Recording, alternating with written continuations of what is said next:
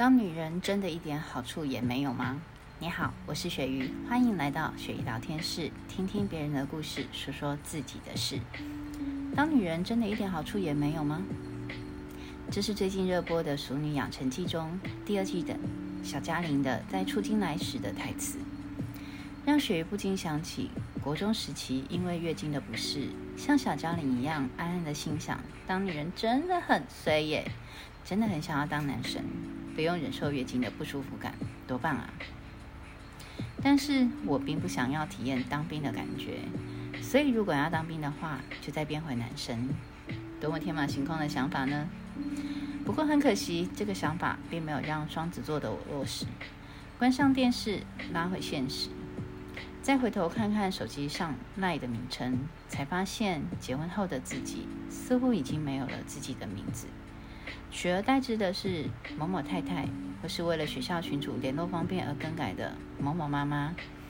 忽然感慨的想到，到底是从什么时候，自己像神隐少女中的白龙，忘记了自己的名字呢？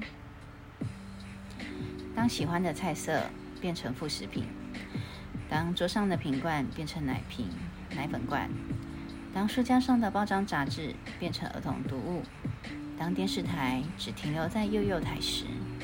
这一切的一切，似乎因为孩子的出生而渐渐的被取代及改变，就像温水煮青蛙般的不自觉。没错，我就是那一只被煮的青蛙。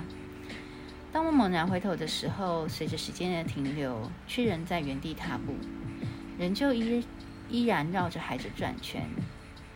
直到室友看到桌上的菜色，随口问了一句。是不是因为孩子不吃辣，所以餐桌上从来没出现过辣椒？我顺口回答：“是啊，一直以来都是。”其实室友是想提醒我，孩子大了，是该替自己而活下半生。毕竟孩子只是人生的过客，真正想要陪伴的是自己以及另外一半。于是我决定找回自己。首先，第一步是更改 ID 的名称。突如其来的改变让很多朋友一时间反应不过来，但是至少是替自己踏出第一步。很多时候，我们连改变的勇气都没有。是的，离开舒适圈真的需要需要一点挣扎与思考。细想，当女人真的一点好处都没有吗？其实并不然，因为人生的路上会遇到许多的转弯。